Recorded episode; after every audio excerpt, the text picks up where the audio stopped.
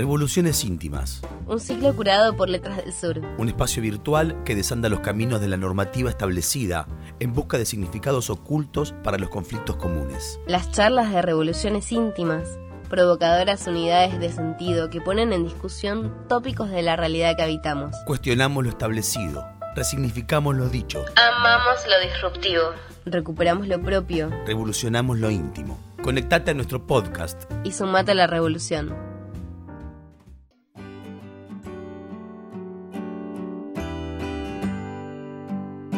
Literatura no es un espejo que refleja, sino un reloj que adelanta, decía Franz Kafka.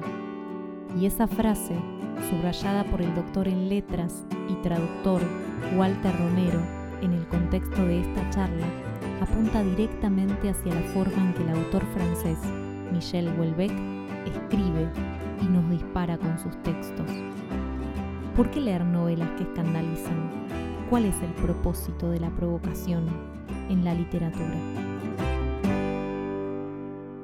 Hola Walter, ¿cómo estás? Hola, ¿cómo andan? Buenas noches a todos. ¿Cómo estás? Bien? Cecilia, gracias. Muy bien, muy bien. Gracias por dar esta acogida así en, las contratapas, en tus contratapas para Letras del Sur. Bueno, muchas gracias a vos. Este espacio que, que obviamente se desprende de revoluciones íntimas que es eh, los talleres, los cursos, las clases creados por eh, Nora Galia, la editorial de Letras del Sur, tiene nuevamente a Walter Romero, a vos, hablando sobre un autor francés. ¿Querés contarnos muy, se puede brevemente, quién es Michel Belbec? Y Michel Houellebecq es una suerte de l'enfant terrible, l'enfant terrible de la literatura francesa contemporánea.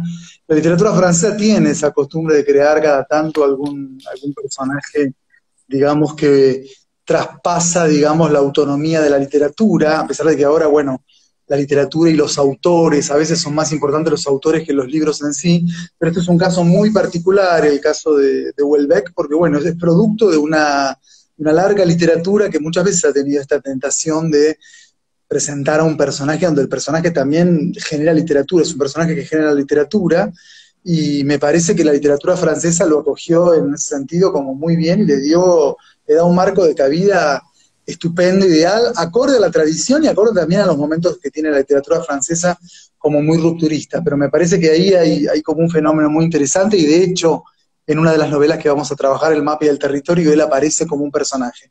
Es decir, que esta idea un poco transficcional, que me interesa también muy interesante, el personaje, uno consume el personaje Welbeck, uno consume sus novelas, pero hay una idea como medio de, transfuga, de transficcionalidad, de transmedialidad, donde los elementos se van uniendo unos con otros, y me parece que eso, por lo menos en, La Carte del Territoire, que es la segunda novela que vamos a estudiar juntos, para Letras del Sur ahí se ve de manera notoria. Y bueno, ahí él mismo como personaje, ahí lo vemos al propio Welbeck como personaje. Pero bueno, tiene películas, tiene sus temas de rock, tiene su poesía completa traducida en español, tiene una, un conjunto de, piezas novelescas ya, digo yo, porque no sé si son novelas también, son piezas novelescas que tratan sobre el problema también de la realidad, ¿no? Y este personaje que te digo, para mí muy, muy, que vence la autonomía de la literatura, sale de la esfera de lo, literario y se va a una, a una idea muy mediática, muy mediática, que vuelvo a decirte, si bien ahora todos los autores tienen que emprender ese viaje mediático, nadie como, como Welbeck para, aunque no aunque no pareciera que es su pulsión inicial, ¿no? Si justamente es una cosa así como muy distante respecto de los medios, pero también les da de comer, es una cosa muy particular y paradójica la vez, un personaje que provoca, que atrae y sin él eh, generar en sí mismo nada, no es un autor, digamos, que corre tras la prensa, todo lo contrario, es un autor al cual la prensa tiene que ir a buscar. Pero bueno, eso es, ese es un poco este personaje surgido en los albores de los 90 que vamos a, analizar en estas dos clases. Bueno, hablaste de la prensa, no hay más que googlear el nombre y te vas a dar cuenta que lo persiguen para señalar que no se baña, por ejemplo. O sea, cosas muy específicas de la provocación. ¿Por qué podemos, de alguna manera, entender la literatura a través de alguien que está provocando con sus textos? ¿Qué es lo que nos llevamos de ahí?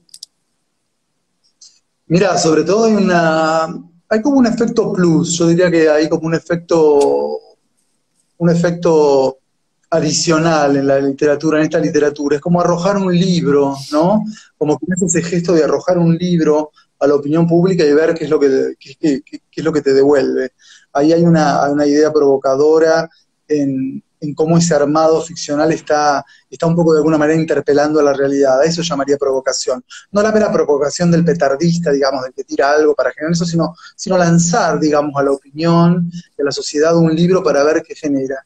Y en esto ha sido muy, bueno, pionero de alguna manera Welbeck y también ha, provocado, vuelvo a decirte, volviendo al problema de la, autonomía de la literatura, también con sus, con sus opiniones, ¿no? También sus opiniones, con sus pareceres, que han sido tildados de todo tipo, ¿no? Desde, misógino, racista, islamófobo, y a la vez, por otro lado, esa cosa que parece como muy recalcitrada, ¿no? A la vez un personaje eh, también amado por las vanguardias, amado por las izquierdas, que viene de una familia, por otra parte, de padre y madre, digamos, de, comunistas, ¿no?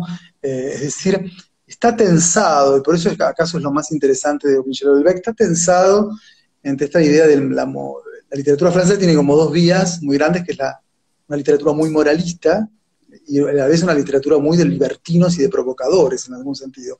Y Houellebecq está ahí como, no sabes si es un falso moralista, si es un... Es como Tartufo, una suerte como de falso devoto, o es un provocador, digamos, totalmente asumido en su rol de, tal. Así que bueno, a mí me parece que vamos a mezclar un poco también la figura de, de y sus novelas para pensar de qué forma la literatura es una provocación y cómo la literatura puede, eh, vuelvo a decirte, arrojar e interpelar a la sociedad, sobre todo con las novelas que, vimos. El problema de la ciencia en las partículas elementales es, fundamental, el rol de la ciencia en nuestra vida, la medicalización, todo lo que estamos viviendo hoy de las industrias farmacéuticas, todo lo que significa el mundo de la física y el mundo de la, digamos, de la ciencia, estamos inmersos en un mundo de números, en un mundo de economía, bueno, de alguna manera también nosotros somos, en definitiva, de alguna manera eh, eh, un número.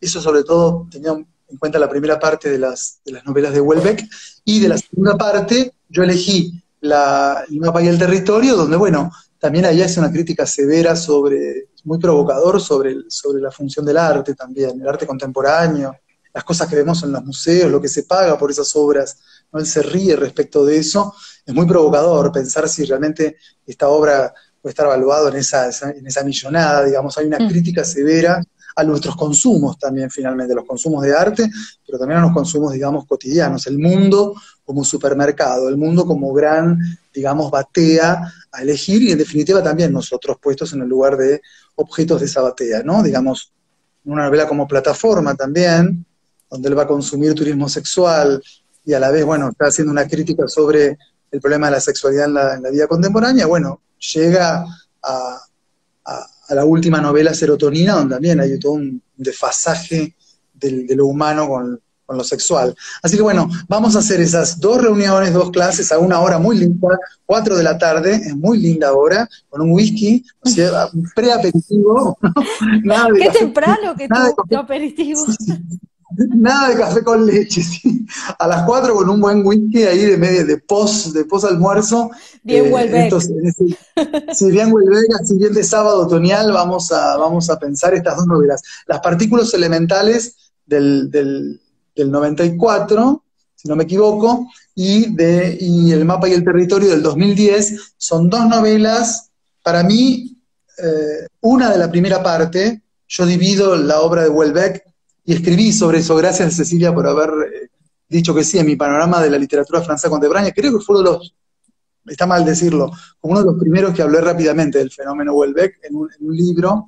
Después hubo muchísimo trabajo en prensa, ¿no? Pero bueno, yo considero que las primeras novelas, Ampliación de campo de batalla, eh, Las partículas elementales y eh, la tercera, eh, ahora se me está escapando, eh, fíjate cómo estoy hoy. Eh, bueno, ese grupo de primer... Tenés que dejar el whisky a las 4 de la tarde, Walter, dejar el no tomar alcohol. Tengo que dejarlo, tengo que dejarlo, tengo que dejarlo. Y plataforma, perdón, y plataforma, justamente la había nombrado, esa es la primera parte, después la segunda está ahí en el medio, la posibilidad de una isla, después la segunda parte que es el mapa del territorio, sumisión y serotonina. O sea, tomamos uno de una primera parte y uno de la segunda para describir a este, este escritor, eh, como te vuelvo a decir, eh, posmoderno, pero muy milenarista, muy milenarista, muy, que reacciona rápido a lo, también a lo que está ocurriendo en la realidad o cumplimentando aquello que decía Kafka un poco de la literatura. La literatura es un reloj que adelanta. Así que bueno, su misión, que salió el mismo día, digamos, que ocurrieron los atentados, digamos, en París, eh, digamos, su relación, la relación de ese libro con el, terrorismo que se estaba viviendo en la calle es muy fuerte. Eh, y bueno, ahí hay, hay, debates, digamos, donde pareciera que la, literatura de Welbeck interpela la realidad, ¿no? Mm. Eso vamos a hacer. Bueno, Walter, hay una, una cosa que no sé si estoy del todo equivocada o estoy en lo cierto, pero la sensación es que no llega tanto literatura francesa traducida, que las traducciones a veces son un poco em, erróneas. Y quiero que nos cuentes por qué alguien tendría que leerlo o está bueno llegar a, a. ¿Qué se lleva el lector? Porque por supuesto la gente que vaya a participar en, en los encuentros puede haberlo leído como no y llevarse como tentación estos libros pero si alguien se atreve a leerlo, porque hay que atreverse a leerlo, ¿qué es lo que se lleva? ¿Qué, es lo que, ¿Cuál es el mensaje que, se puede ir rescatando de esas novelas? Bueno, antes que nada, eh, sí, si lo comparás con la rentrée francesa, la rentrée es cuando los franceses vuelven del verano, que hay una salida de novelas impresionantes en Francia, que por supuesto de esa salida inmensa que tiene que ver con un gran negocio editorial, de eso se publica poco y se traduce poco, pero llega. Pero a pesar de que Francia haya perdido la hegemonía que tenía, yo te diría que igual eh, recurrentemente yo me, especializo en eso y si tengo que estar, si tuviera que estar al día específicamente de lo que sale, aún así traducido, es, sería muy, es bravo, es difícil, digamos, mm. porque a pesar de ello todavía hay una, hay una atracción muy grande con esa literatura, con cosas desparejas, buenas, malas, escritores que ya están consagrados, como Amélie Nothomb, que saca una novela por año, y bueno, si querés tu vida tenés que leerte una novela por año. Es decir, que eso eh, pasa. Eh, en el caso de Welbeck no, no, no es así, es una obra relativamente corta, si sacas los ensayos es una obra de siete novelas, digamos, no, no es, tan extenso para, poder abordarlo. Me parece que lo que vamos a, lo que alguien se va a llevar es una impresión respecto de por qué este escritor es un escritor del siglo XXI es un escritor definitivamente, si ahora, digamos, con la pandemia hemos entrado definitivamente en el siglo XXI, ya estamos acá, esta, la pandemia ha echado por tierra el siglo XX, que ya parece una cosa lejanísima, mm. bueno, me parece que eh, Welbeck es alguien que ha adelantado algunas de las, de las cuestiones, digamos, que estamos viviendo hoy, eh, y, que, y que seguimos reflexionando porque vemos, qué sé yo, también las disputas, digamos, ideológicas respecto de, hoy mismo, ¿no? Digamos, digamos, con lo que estamos viviendo con las restricciones y con la pandemia, y los que están a favor, y los que están en contra, y los que quieren cerrar todo, y los que todo lo contrario, quieren que, las libertades no se cercenen. Son preguntas que, están en Welbeck de alguna manera, y son preguntas que Welbeck se hizo en otra escala, por ejemplo, en torno al problema de mayo del 68, las libertades que habilitó mayo del 68, la libertad sexual que habilitó mayo del 68, es como que abrió una caja de Pandora que para Welbeck ha sido fatal, ¿no? Para él, fatal. ¿no? La, la sociedad francesa reivindica los logros del mayo del 68, pero bueno, él cree que una, un aluvión desolado eh, para la humanidad ocurrido a partir de ese liberalismo tan tan exacerbado, sobre todo lo, lo sexual. Así que creo que alguien que, lea al menos dos novelas, dos novelas importantes de Welbeck, creo que puede tener a las claras, con esas dos horas que vamos a ver cada vez, eh, una, una noción de este perfil. Y además, humildemente, creo poder aportar también algo que a mí, para mí es muy importante, leer a Welbeck con una tradición atrás. Porque ha habido muchos lectores de Welbeck como que ven el caso de Welbeck cerrado, y yo lo que hago es colocarlo en una en una línea, digamos, no sale de un gajo. bueno, eso te, iba a preguntar, porque cuando hablamos de Cocteau, ¿te acordás que había salido, bueno, yo siempre lo pronuncio mal, que había salido el corto de Almodóvar, y en ese momento me dijiste, eh, Jean Cocteau es como la, es, el eslabón entre este y este, ¿no? Sin este no hubiera existido, este no hubiera... Exacto. ¿Y qué pasa con eh, Welbeck? ¿De dónde viene? ¿Es, como un, gajo que ha salido? ¿Cuál es su, su cadena?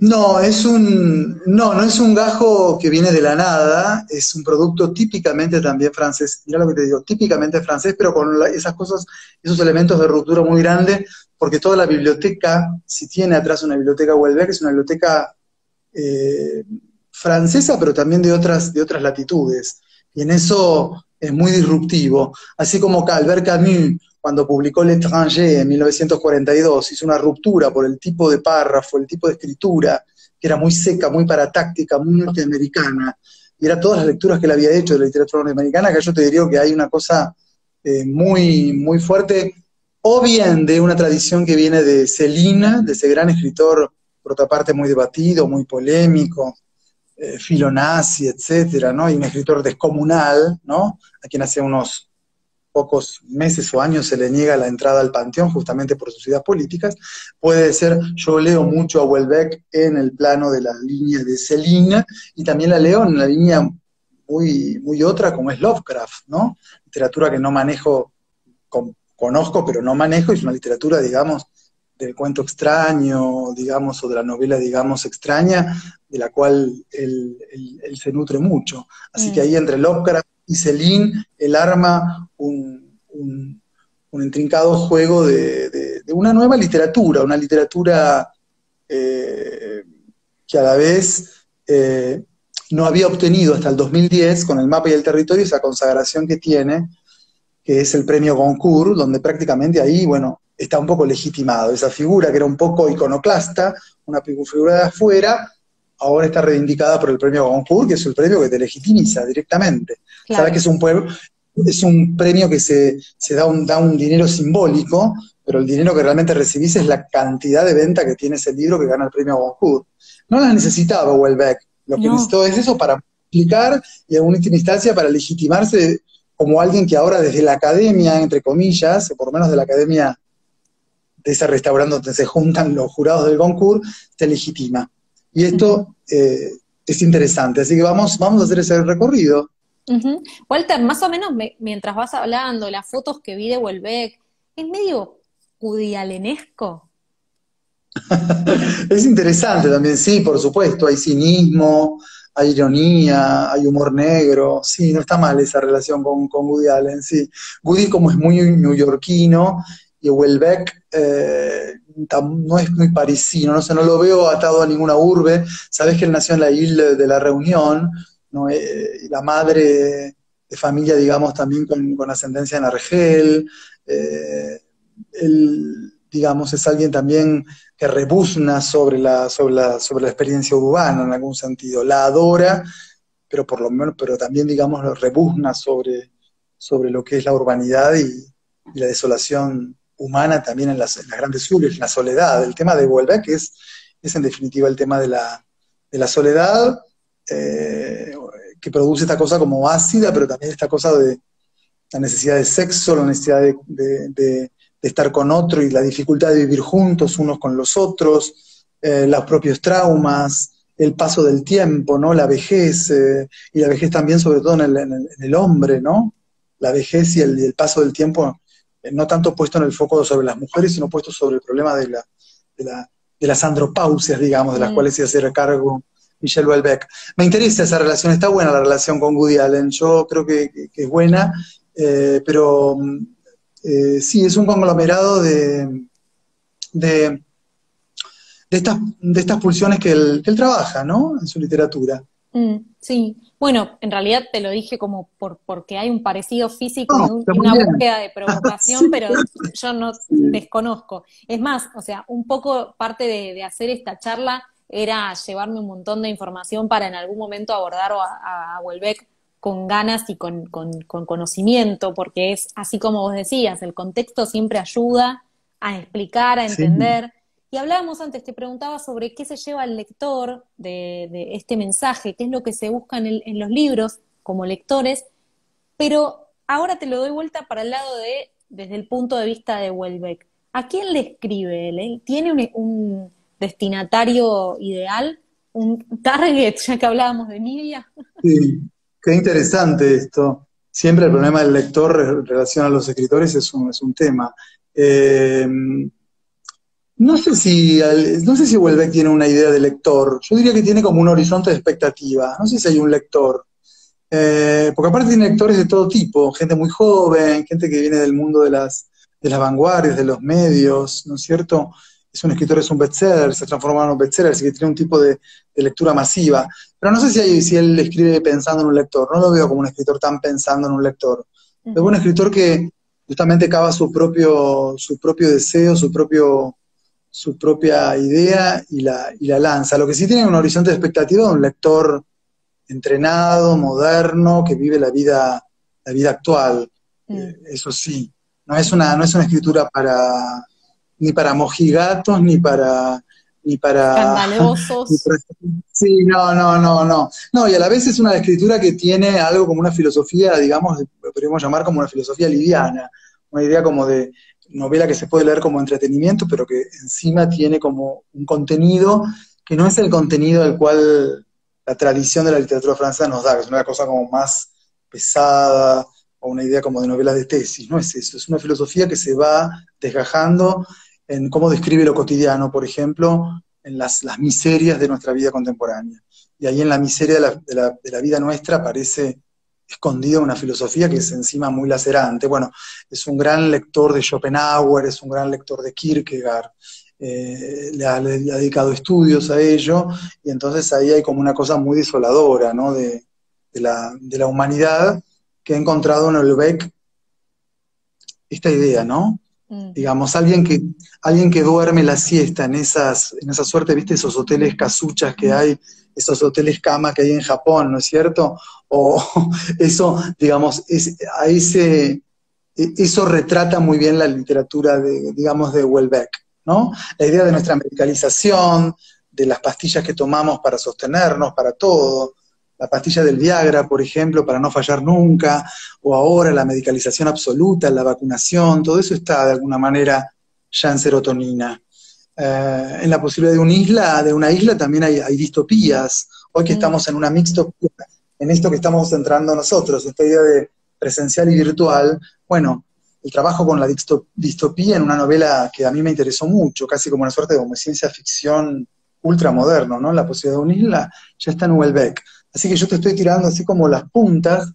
Eh, hay mucha punta, hay mucha punta para encontrar y yo creo que lo que tiene que, no sé si te vuelvo a decirte, no sé si hay un lector, por supuesto que lo hay, pero lo que hay es un horizonte de expectativa, es llegar a, interpretar eh, un poco la realidad, lo que está ocurriendo. No es, una, es una literatura donde te vas a evadir, sino todo lo contrario, es una literatura donde te parece que te vas a evadir, pero estás todo el tiempo volviendo a lo real.